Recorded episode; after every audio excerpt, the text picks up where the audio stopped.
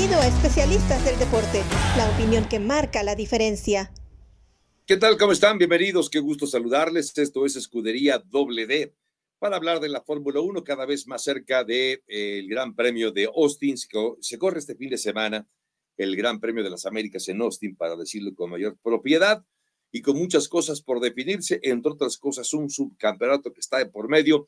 Hay también carrera sprint, más puntos en disputa, más puntos en juego, más puntos que pueden beneficiar a Checo, pero también más puntos que pueden beneficiar a Luis Hamilton. Junto a mi querida Beto Rodríguez, soy Javier Trejogaray. Querida güera, ¿cómo estás? Gusto en saludarte. Estoy muy feliz de estar contigo, aunque me asustaste con eso de los puntos que puede ganar Hamilton, que tanto ha sonado eh, esta semana de qué pasaría si Checo pierde ese, ese, segundo lugar, pero bueno, ya lo vamos a estar analizando aquí, simplemente con el gusto de, saludarte, por supuesto, y platicar de la máxima categoría, que no solamente se está acercando el Gran Premio de Austin, sino que también, no sé si porque ya conocemos al campeón, siento que el final cada vez está más cerquita, ¿no?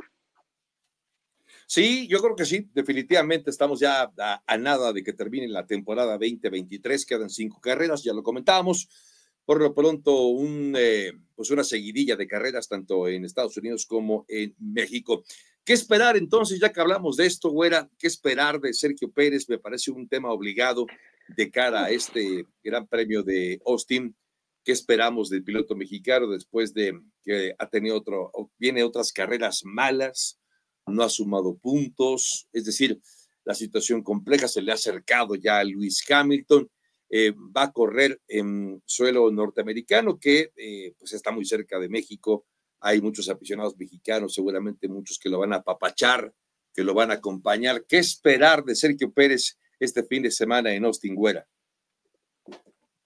Esperar de Checo Pérez tres días buenos, es decir, la calificación del viernes, sprint el sábado y por supuesto un buen desempeño el domingo para poder sumar puntos y alejarse de Lewis Hamilton y esperar también que Luis Hamilton no haga un buen papel, ¿no? Para, para dejar de sumar. Pero creo que esta tónica de lo que se espera de Checo Pérez para Austin, se espera de Checo Pérez en las próximas cinco carreras. Es decir, la emoción hoy por hoy ya está en quién se va a llevar esa segunda posición. Hay 30 puntos de diferencia, si, si mal no recuerdo, y creo que esta vez Checo no se puede equivocar en ninguna de las cinco carreras, porque obviamente Mercedes, que ha ido increciendo y que además Lewis Hamilton, eh, con la experiencia que tiene, ¿no? O sea, siete veces campeón del mundo, que esté tan cerquita, obviamente es una presión extra para Checo Pérez. Las ganas que debe de tener el mexicano de callar bocas no deben de ser pocas.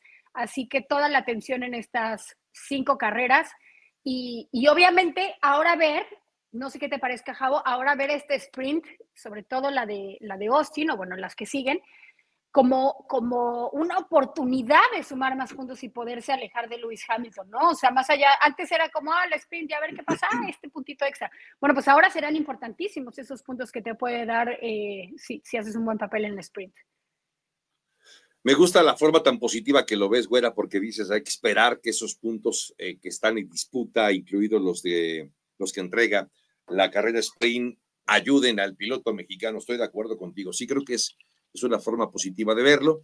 Eh, ahora bien, cuando dices que Checo tiene ganas de callar bocas, seguramente tiene grandes deseos de, de llegando. Yo, yo a ver, yo, yo, me quiero imaginar ¿eh? que estás en Austin, ya te sientes que estás en México, la verdad, por el apoyo de muchos aficionados mexicanos que hacen el viaje, estás en un entorno conocido, en un clima conocido, eh, me parece que ya te sientes en tu territorio y eso puede ayudar muchísimo. Pero yo te quiero preguntar, eh, ¿no será un arma de dos filos también cuando llegas ya a territorio conocido, con los amigos, con la familia, con tu país, con tu gente? ¿No será también un arma de dos filos? Pensando en que viene de dos grandes premios en México, me refiero, 2021-2022, donde subió al podio checo, y que llegue otro gran premio. Claro, todavía falta para que llegue el Gran Premio de México, antes está el de Austin, pero el saber dos cosas, uno o tres, de hecho, que estás en tu, en tu casa, cerca de tu casa, el apapacho de tu gente, pero también la presión que viene, una gran cantidad de compromisos comerciales. Dos, el tema de que cada vez quedan menos carreras de por medio y que tienes ahí prácticamente a Lewis Hamilton respirándote en el cuello. estas eh, eh, situaciones, ¿qué tanto pueden presionar a, Checo? La presión por sí misma existe, pero con todos estos eh, elementos adicionales, no sé qué tanto se puede incrementar, güera. Creo que se me había, no había tomado en cuenta y tienes tanta razón en la cuestión de compromisos comerciales. Eso debe ser tan cansado y, tú y yo hemos tenido la oportunidad de estar cerca en, algunos o varios de ellos con Checo Pérez y sabemos lo que requiere de desgaste. Bueno, ni siquiera sabemos porque tú y yo no venimos de, viajar todo el año, ¿no? De, Qatar a Austin, de Singapur, o sea, es un desgaste eh, increíble. Eso creo que le puede afectar. Yo tomo la parte de estar en casa con su gente y de que, ah, pues aquí al lado está, me echo unos esquites y ahí está mi tía y demás yo eso lo tomo como, no sé, yo ya me estoy aventurando, pero como que hasta le hace falta. Creo que ese apoyo, ese mundo de Fórmula 1 donde el mismo Checo Pérez se ha dicho, yo soy ajeno y por eso a mucha gente le molesta, ¿no? Que no me, que no me hundo en este mundo de Fórmula 1 y demás, sino que tengo mi propia vida y mi familia y soy muy familiar. Creo que eso, el poder entrar a este territorio y ver todo el apoyo, más allá de, de ponerle presión, yo creo que es lo que necesita Checo Pérez, ¿no? O sea, como que dejar de sentirse ajeno a ese mundo de la Fórmula 1 y ver el apoyo y lo que ha formado con el talento que ha tenido y con la entrega que ha demostrado en estos 13 años en la máxima categoría, creo que eso le puede hacer bien. Y creo, de hecho, que le va a hacer bien eh, en la manera mental, que creo que es lo que le está faltando a Checo, una de las cosas, porque no podemos decir que solamente lo mental y que se siente muy a gusto en el coche y que de repente se siente presionado y tiene un error. No, evidentemente no se siente bien en, ese automóvil, pero pues las cosas no van a cambiar de aquí a las cinco carreras.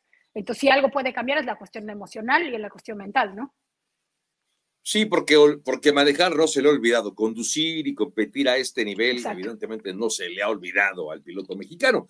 Solo que las cosas no se le han dado y sí creo que es un tema más emocional, es una barrera mental eh, independientemente de que los fierros también juegan un papel importante. De hecho, hasta donde tengo entendido, Checo tocó base con su ingeniero tratando de, pedir que la puesta a punto del auto fuera más parecida a como estaba en el principio de la, de la temporada, donde Checo andaba corriendo muy bien.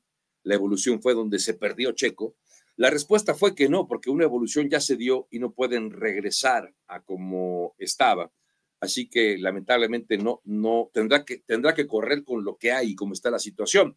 Y ahora que decías de los compromisos, regresando a este tema, yo recuerdo, bueno, no sé si lo comenté recientemente aquí en este espacio, pero recuerdo que la carrera del año pasado, pues terminó, no sé, a las 4 de la tarde, ¿no? 4 de la tarde termina la carrera, sube al podio, entrevistas, conferencia de prensa, no sé a qué, hora haya terminado, a las 6 de la tarde, te gusta que ella podido salir más o menos de, del autódromo, llegar al hotel seis y media, siete, estar con su familia un rato, comer, ¿no? Dos horas más tarde de haber llegado al hotel aproximadamente a las nueve de la noche, tenía otro compromiso comercial. Es decir, no solamente antes, sino después de la carrera, tuvo un compromiso comercial con esta firma que nos ha invitado, por cierto, a varios eventos, buena, ¿no? Esta firma de Tejila que que nos ha invitado, ah, lo decimos, no pasa nada de Tequila Patrón, que es eh, donde Checo tiene un, un, contrato con ellos y supongo que dentro del contrato están estas convivencias, pero sí, no deja de ser agotador, agotador. Terminó la carrera, estás cansado, el desgaste físico, emocional, quieres estar con la familia, ah, pero tienes un compromiso, tienes que cumplir con los patrocinadores. Entonces, sí es un tema que a veces dejamos de lado y que obviamente acaba desgastando mucho. Alguien dirá, bueno, pero es que él mismo tiene la culpa, ¿para qué se compromete a hacer tantos eventos? Sí, es cierto, eh, él puede, tener esa responsabilidad, pero a veces no es fácil decirle que no a la gente, a la afición. La afición quiere tomarse una foto, quiere saludarte y le importa muy poco si estás cansado. no deja de ser un poco injusto, porque aparte, si Checo en algún momento no da ese saludo, no toma esa foto, uh, ya se siente mucho, es un pesado que se cree y no sabemos, no vemos del otro lado lo terrible que es para alguien que no solamente compite, sino en la forma que está compitiendo y el momento que está viviendo, que es muy importante. Yo te quiero preguntar, Güera, eh, a propósito de Checo Pérez, Eh, fíjate que con, muy buenos amigos, que, con el que hago un podcast también en ESPN, como es con Adal Franco y Alex Pombo, grandes conocedores, grandes amigos, les hacía la misma pregunta y te la quiero hacer a ti, eh, para ver, cuál es tu opinión. En un diario brasileño dice eh, este diario que Checo Pérez tiene un ultimátum, que hay un ultimátum para Checo. Si Checo no logra el segundo lugar del campeonato, se va de Red Bull. Tiene un contrato vigente para el 2024, pero sabemos que hay contratos que se pueden romper, hay que pagar una lana, evidentemente, se paga lo que se tenga que pagar a Checo. Aquí está tu dinero del 2024, llegamos a una negociación, aquí está tu dinero y chao, se acabó. Eh, es decir, yo no le vería tan complicado eso de romper un contrato cuando evidentemente hay, eh, digamos que, eh, herramientas o, salidas en los contratos para poder acabar cumpliendo. ¿Ves posible tú, Güera, que en el caso de que Checo no, no consiga ese segundo lugar, se vaya de Red Bull aún con el contrato vigente, Güera? Sí, sí, lo veo posible. Sobre todo, yo también vi la misma nota, ¿no? De, este diario brasileño. Em, y, justo lo decía al inicio del programa, todo lo que ha sonado esta semana ha venido de medios brasileños, tanto eso como un súper eh, chisme completamente infundado y que Checo tuvo que salir a decir que no, que se retiraba, ¿no? Después del Gran Premio de México, una barrabasada. Pero bueno, eh, específicamente en la cuestión del 1-2, es muy fácil sacar esa nota. a mí me parece que Red Bull tendrá sus propios eh, objetivos, a lo mejor implícitos dentro de qué es lo que queremos lograr. Bueno, el 1-2 que nunca se ha podido hacer en Red Bull. Como es Red Bull y como se maneja esa escudería, más allá de poner un ultimátum o no, evidentemente si no les funciona como tal eh, para lo que ellos quisieran, Checo Pérez, obviamente ya están pensando en otros pilotos, no va, más allá de una amenaza sí o no a Checo Pérez, ¿no? Evidentemente como se maneja Red Bull, ya lo estarán pensando. Por algo también, em,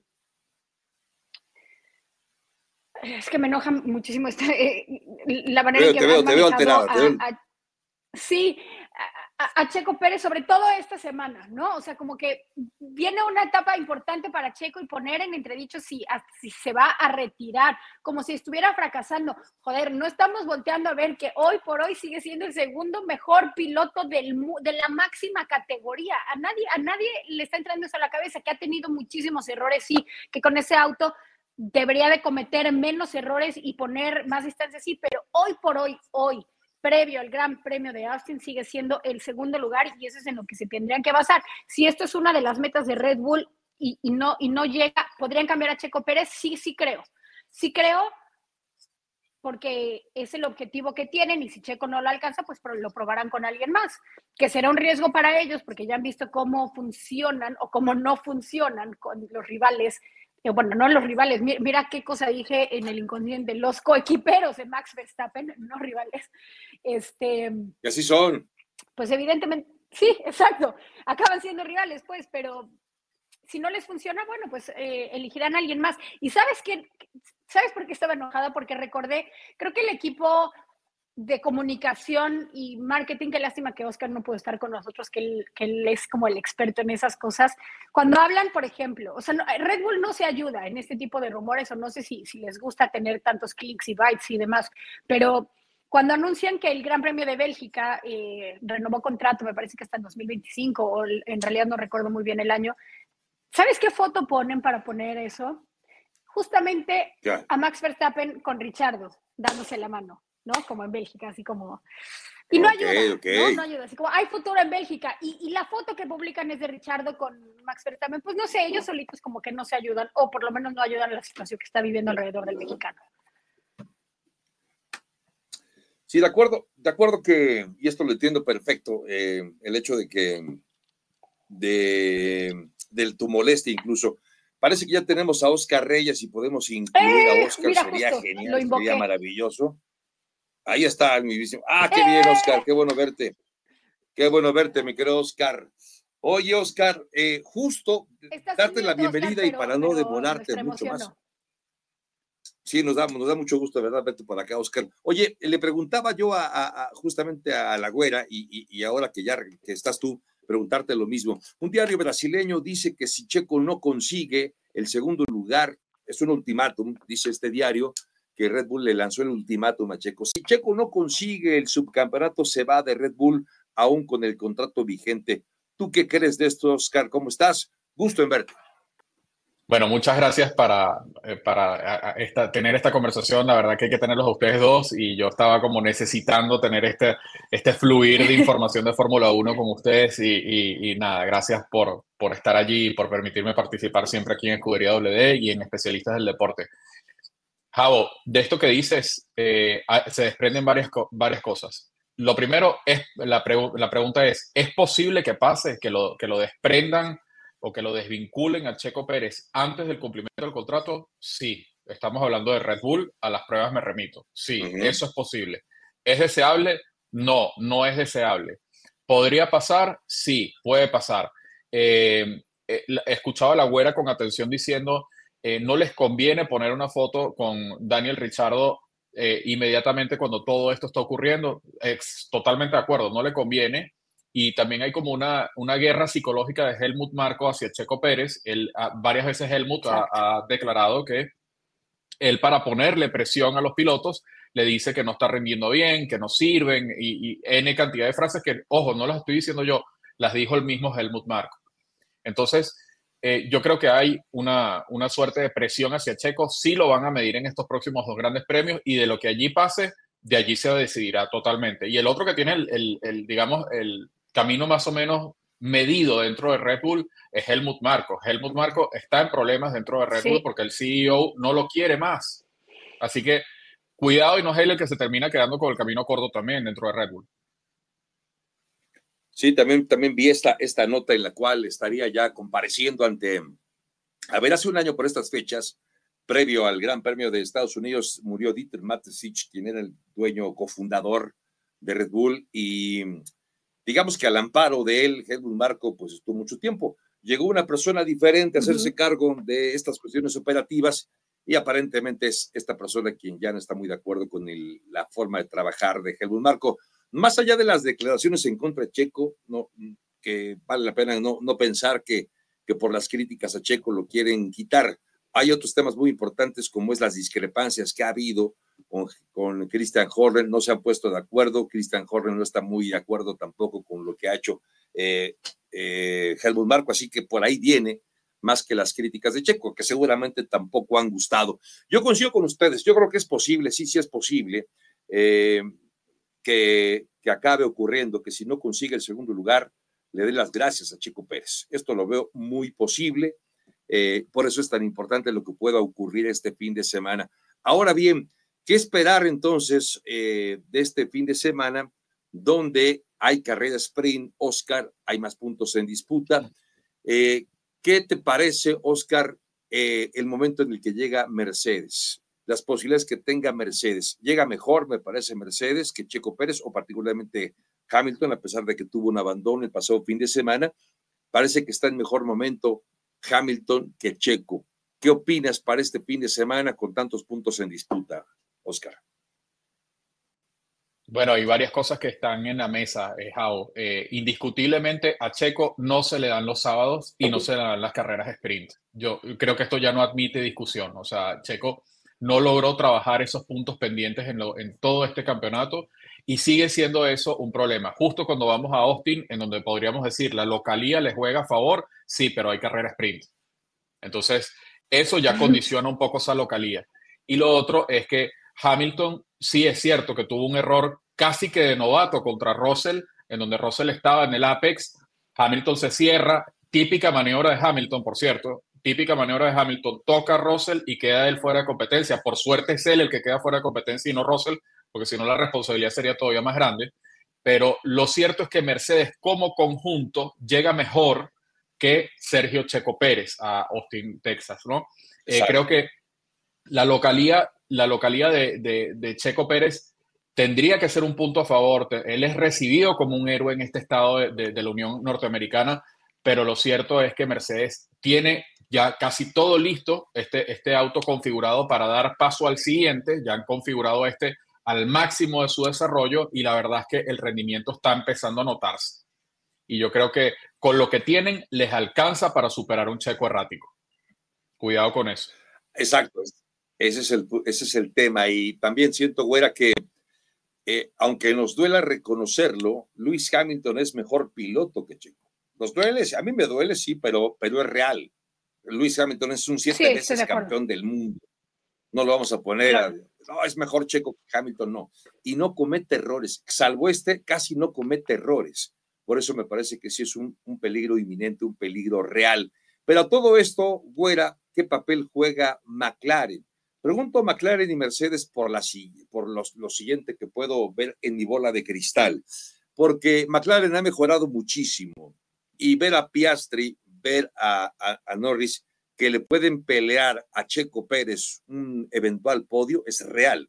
Sí creo que Norris y Piastri son ya una amenaza también para Checo, pero también creo que hay un lado positivo, porque si pueden pelearle el podio, a Checo también se lo pueden pelear a Luis Hamilton. Es decir, el que, el que llegue McLaren a arrebatar puntos y por ahí le arrebate puntos también a Hamilton, creo que puede ser una buena noticia, ¿no, güera? Sí, em, lo, de, lo, de, McLaren ha sido extraordinario, cómo se ha levantado en, en esta etapa final del, del, calendario. Pero también creo que aquí va la desventaja. Sí, Luis Hamilton es mejor piloto que Checo Pérez, sí, no vamos a mentir. Y también la cuestión es que a pesar de que inició esta temporada con un desagrado absoluto al auto que había presentado Mercedes, se ha ido acomodando mejor con los updates, cosa que para Checo Pérez ha ido de manera contraria, es decir, comienza bien y hoy por hoy no se encuentra en el auto, no le gusta manejar ese auto y está muy fuera de, tenerlo a punto para el tipo de manejo de Checo Pérez, cosa que es contrario a Luis Hamilton. Entonces lo que vamos a ver es que Luis Hamilton está mejorando en resultados y Checo Pérez ha ido para atrás. Vamos a ver, o sea, en realidad es simplemente contar las carreras y qué tantos errores puede cometer uno y otro para que no le quite ese segundo lugar. Que entre, por supuesto, McLaren a la ecuación, le afecta a los dos, no es cosa exclusiva del mexicano, pero nos agrada a nosotros, ¿no? Ver a McLaren y sobre todo con una dupla tan poderosa. Max Verstappen la calificó como, como la mejor dupla en todas las escuderías hoy por hoy que están en la, en la parrilla de Fórmula 1 y probablemente tiene razón. Yo metería ahí todavía la de Leclerc y Carlos Sainz, ¿no? O sea, no me gustaría como dejarlos fuera de, esta cuestión, pero, pero a nosotros como aficionados de la Fórmula 1 nos encanta poder ver a McLaren una vez más compitiendo, poder hacer esta categoría más competitiva, pero es cierto que Lewis Hamilton, además de ser mejor piloto, se siente más a gusto en el auto y eso por ahí me parece que es el peligro para Checo Pérez. De tu comentario, Güera, me, se desprende algo que también leí y escuché y que también es tristemente cierto, Oscar. Hablas de Lando Norris, de Piastri, McLaren, de Charles Leclerc, Carlos Sainz, Russell y Hamilton, estos últimos en, en Mercedes.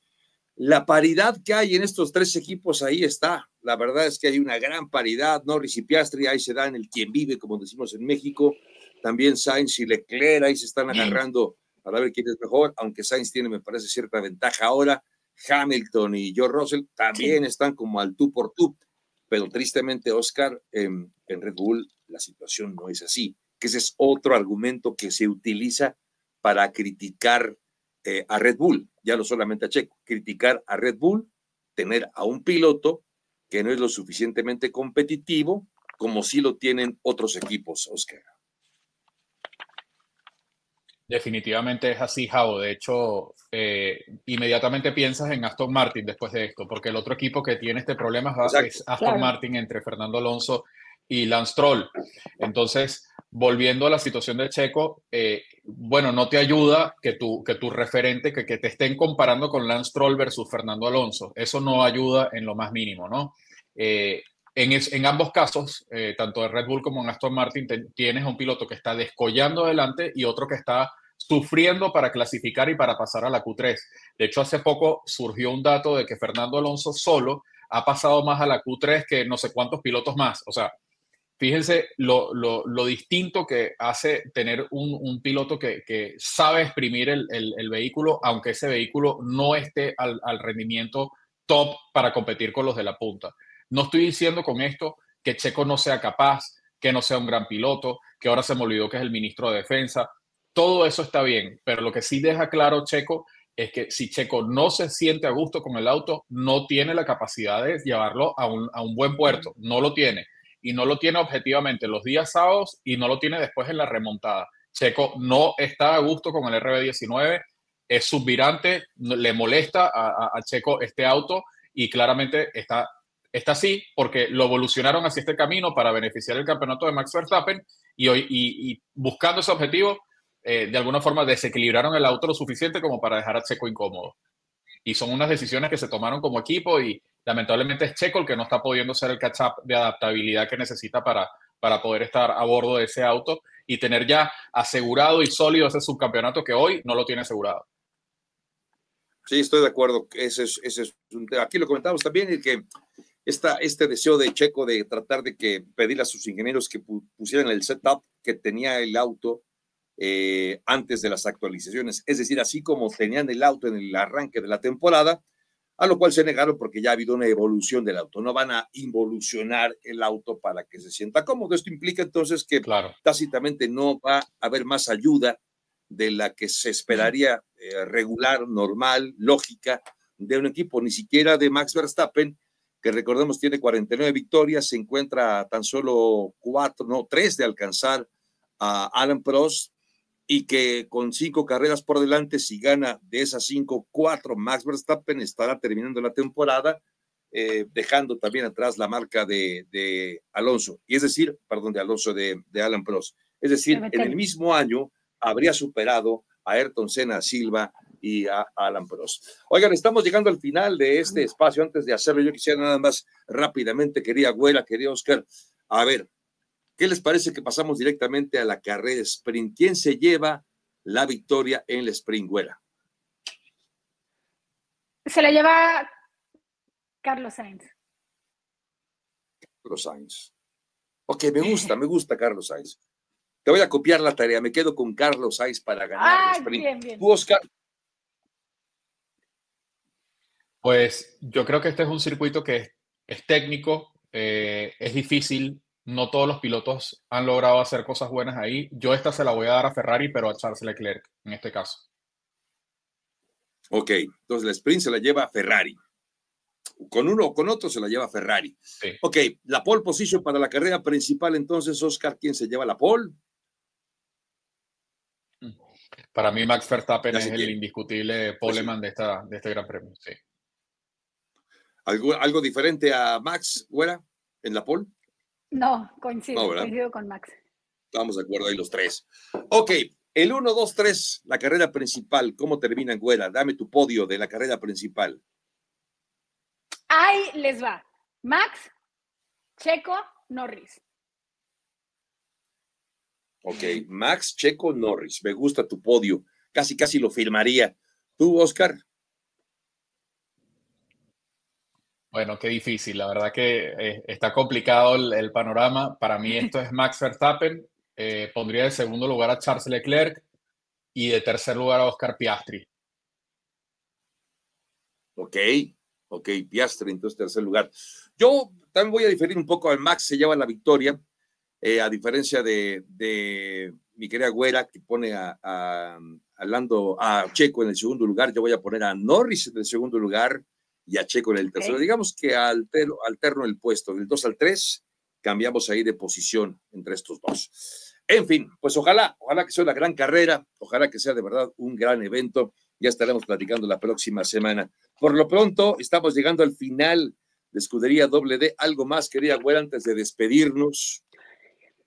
Eh, solo destacar que eh, F1 Academy, que es justamente el, el, campeonato que tienen las mujeres, ahora tendrá, ya anunciaron las fechas que tendrán en conjunto con Fórmula 1 para el 2024. Me parece increíble todo esto para ampliar el alcance y el desarrollo que están teniendo con, con las mujeres piloto.